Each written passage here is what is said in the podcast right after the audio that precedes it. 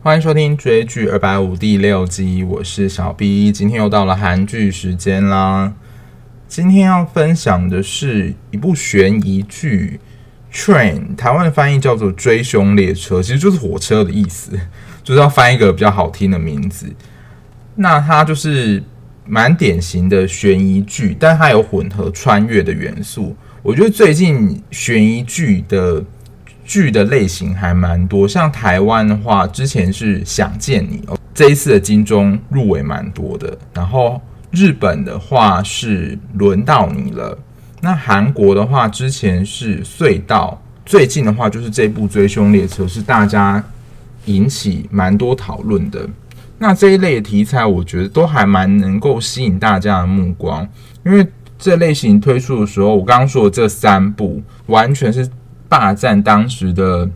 讨论度的版面，就是非常的热门，但相对的这一部好像就没有这么的讨论引起那么大，但还是有。然后这一部跟想见你一样有穿越的要素，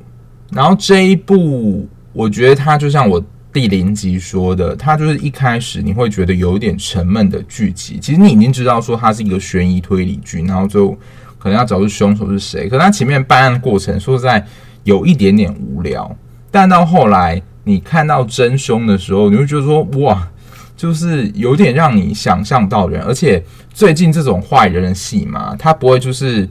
他为了还要让观众知道说他之前有哪些可疑的地方。当揭晓他是真正凶手的时候，都会帮你回顾说哦，他在哪一集做哪些事，让人觉得说哦，原来是这样，因为他之前就有一些可疑的地方，不会像以前有些剧集就是突然爆出一个凶手到底是谁，或是突然就凶手就出来，你想说那看了就觉得莫名其妙，就是你脑子回路根本还没接到说为什么他会是凶手。但最近的像之前的精神病没关系，就。揭晓说到底谁是吴英的妈妈嘛？然后这一部他会回顾一下，说我之前有哪些奇怪的地方。而且我觉得这一部他到后面越看越好看，或是你会觉得就是渐入佳境的感觉。就是他这一部有两个凶手，应该说一个是主要凶手，但另外一个是共犯。主要凶手其实很好猜，就是我自己在看的时候，因为其实我对这种凶手灵敏度是非常的低。但我自己在看的时候，这个主要凶手其实在一开始他出场的时候，然后讲的一些话，就会让你觉得说很奇怪，就说怎么会讲出这样的话？但是真正难猜，而且我觉得渐入佳境的，就是会令你意想不到，就是这个共犯，因为他其实他是有穿越剧嘛。我先讲一下他的主要剧情故事好了，它其实是它的穿越不是说一个人，就是它也可以说一个人穿越在两个时空了，但是它是同样一批人，但是是有两个不停不呃算是平行时空，就等于说男主角穿越到另外一个时空，另外时空还是有他，但是不同是说这两个时空不是完全的一样，就有可能。男主角在这边是非常的有感情，然后非常的待人和善。可是，在另外一个时空的男主角是非常的，就是有比如吸毒的前科啊，或是收贿啊，就是一个不良警察，是真的那种不良警察，他可能会被弹劾的那种。但是到另外一个时空来讲，就是两边的人物对象会有点，他们个性上是不同，而且他们可能发生的境遇是不一样。这一部的主要角色其实就只有男主角跟女主角道元跟瑞金这两个是最主要的角色，然后他在大概第三集的时候才慢慢的道出说有其实是有两个时空这件事，因为他其实在第三集的时候就下一个猛料，因为这很前面，我觉得跟后面的剧情其实就是你一开始就可能会被 shock 到，就他女主角在第三集的时候就被蒙面杀手杀害，他其实是共犯。所以我想说，第三集就下一个猛料，就女主角就死了，是后面到底是要怎么演下去啊？所以是让男主角一个人撑全场吗？没有，到后来他就发现说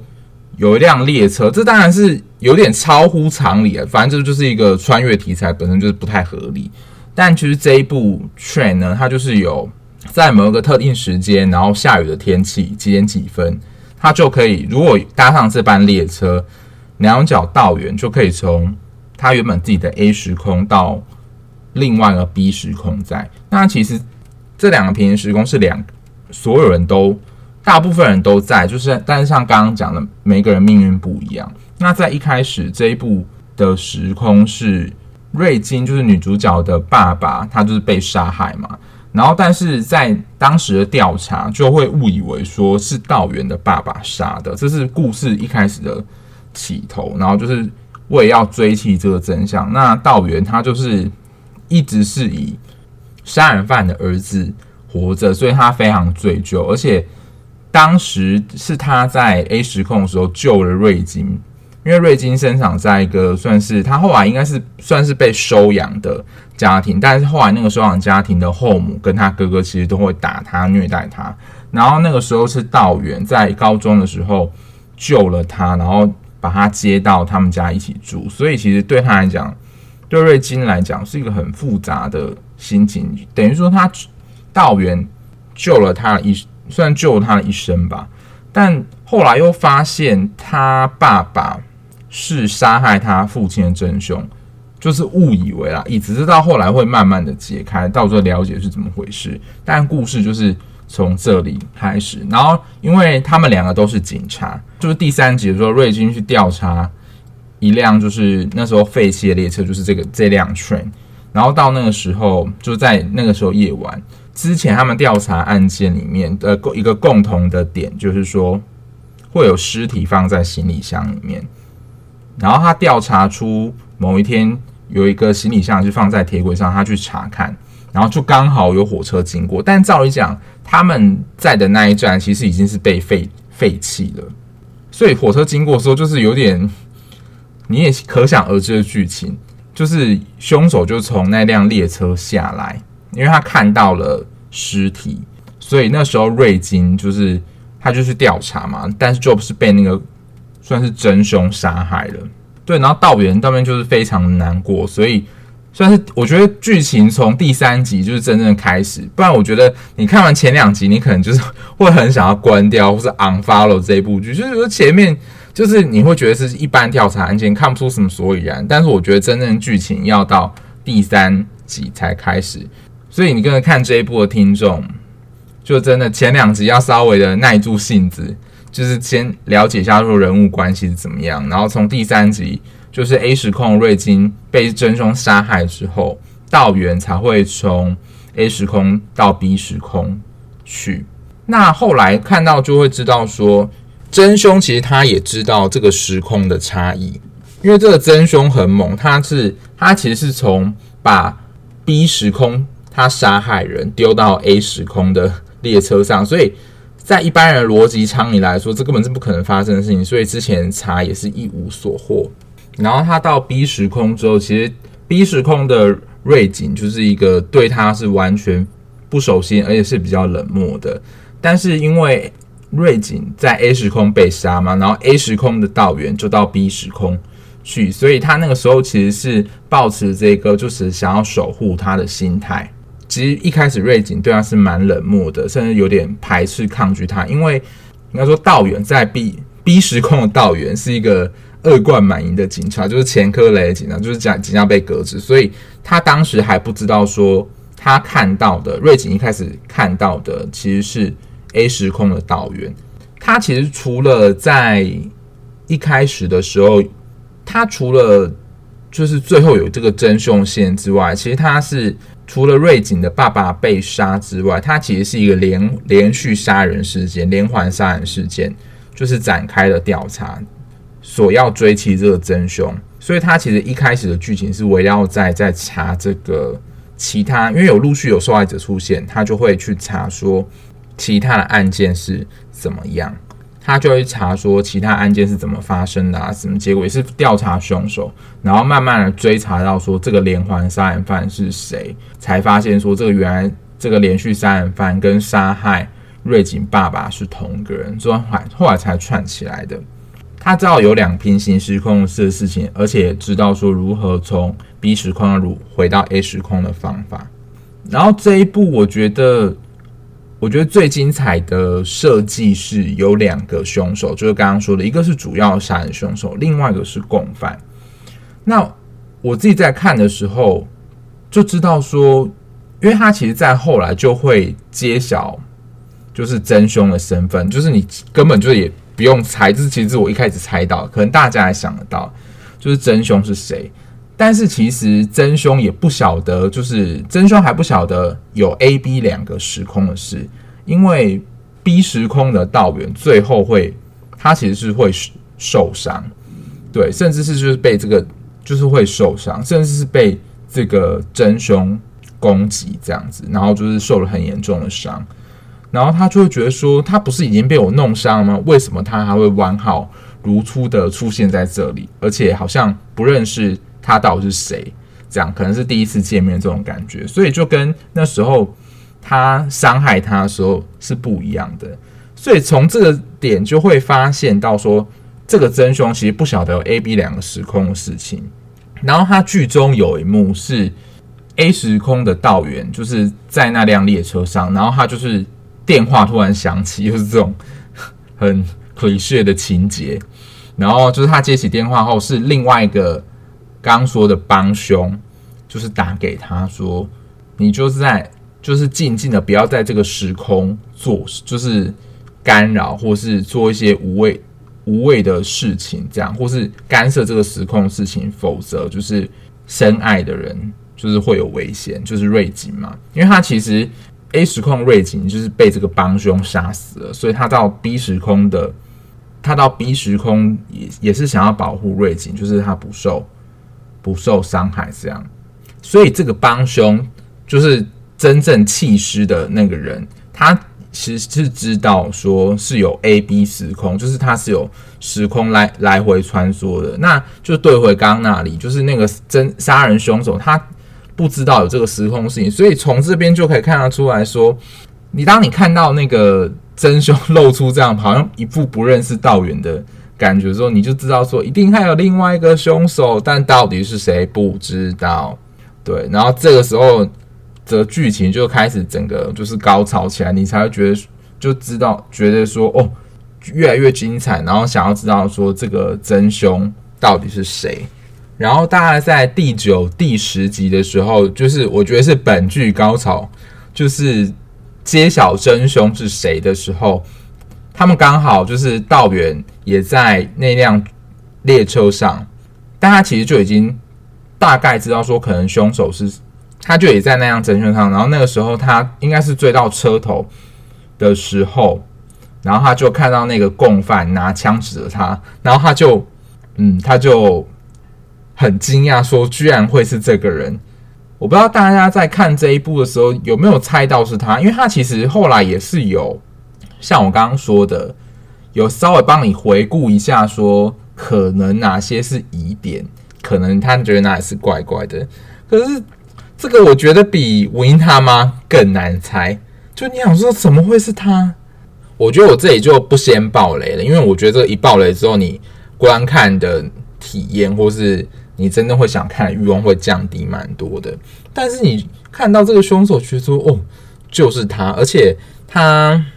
而且他大概在第十集，因为他总共有十二集，他在在第十集的时候就会揭晓另外一个共犯是谁，而且他跟就是后来真凶、共犯还有男主角互动是蛮多，也为什么了解到说，就是这个共犯要帮助这个真凶，然后共犯后来的发展是怎么样？但如果有看的人。是能够理解为什么共犯要帮真凶吗？我相信是有这样的人，大家会觉得说，就是真凶做这样事情，就是杀人的事情，已经是非常的天理难容事情嘛？为什么还是要帮助真凶，就是犯案或者甚至收拾残局？大家是能够理解的吗？我觉得我是还蛮可以理解的啊，因为我觉得真的会有这样的表现出现。总结来说，我觉得以悬疑推理剧来讲，整个看完你感觉是不错，而且也不算就是比一般韩剧再短一点，十二集还不错。但前两集我觉得就真的比较闷一点，就是大家要耐着性子撑过去。从第三集之后，你就会觉得说真正的故事才开始。然后我觉得对，就是这种时空跳跃剧，就是穿越来穿越去的，就是经常会搞不清楚的人，我觉得倒是还好，因为大概只有前两集就是他在 A 时空嘛，但是到后来他为了要去 B 时空，就是找答案跟瑞金之外，就是他都会跳到 B 时空去。大概后面的三分之二大部分的 B 时空，但最后还是有跳回 A 时空一下，但就不会让你。就是搞不清楚说现在到底是哪个时空在发生的事情。然后要说一个点是，这部我看完的时候再回想，我不知道大家有没有看过一部非常古老的电影，叫做《蝴蝶效应》。就是可能你一个不同的选择，就会造成很大不同的结果。那也为什么会有这个 A、B 时空的分别？其实就是当时他看到瑞景在电话亭，那时候就决定说。道远到底要不要撑伞给他？然后他就把他演出来，就是说，如果你把伞借给瑞景之后发展或是怎么样？然后如果没有借伞瑞景后来的发展或是怎么样？他就演了两套不同的，就是两个可能做出不同选择之后所会发生的事情。所以其实他那个时候就会懊悔说，到底。怎么样选择才是最好的？他就是有点会纠结于这一段。那其实我觉得他最后蛮妙的地方，就是那个帮凶最后当然就是被抓到了嘛。我觉得最后蛮巧妙的是，最后这个帮凶跟他说，因为他其实就是来 B 时空，道远来 B 时空就是想要保护瑞景，不让他受伤害嘛。但是这个共犯就跟他说，你不论怎么想要改变。就是你跟瑞景的之后的相遇的关系，你就是保护他不要死嘛。可是最终你最终还是会伤害了他，或是你们的命运就终究是，就是其中有一方会死，或是你不可能改变命运等等。因为他到最后，我记得是到十一的还是十二的时候，就会有再演一段，共犯已经就是落网了，但是瑞景跟道远在那个时空之下还是会。持续还是有持续的受到伤害，然后那个时候帮那个共犯就警告他说，其实只要你意图想要改变这个时空所发生的任何事情，最终其实都会导致不好的结果。所以我觉得那个时候道远就是有点陷入绝望，说其实最不应该出现就是他自己。原本 B 时空的道远也有跟他说一句话，就是其实你最后。救不了任何人，就是我觉得他呼应的蛮好，就这两点，所以会让原本 A 时空的导员怀疑说，其实自己才是最不应该的存在，因为就是他闯入了 B 时空，改变了 B 时空所发生的事情，造成这后面一连串可能瑞景的死亡，或是杀人凶杀案持续的发生等等没有被解决，其实都是他自己的错，所以他原本有一幕。就是原本想要自杀结束这一切，我觉得这个这个点塞的是蛮好的。当然后面发展就是已经快结束了，大家可以自己再去观看。那今天的节目就先到这边。如果你看完剧有什么心得想要跟我分享或讨论，或觉得 Podcast 有什么可以修正或调整的地方，也欢迎在 IG 留言告诉我。那我们这一集的节目先到这边，大家拜拜。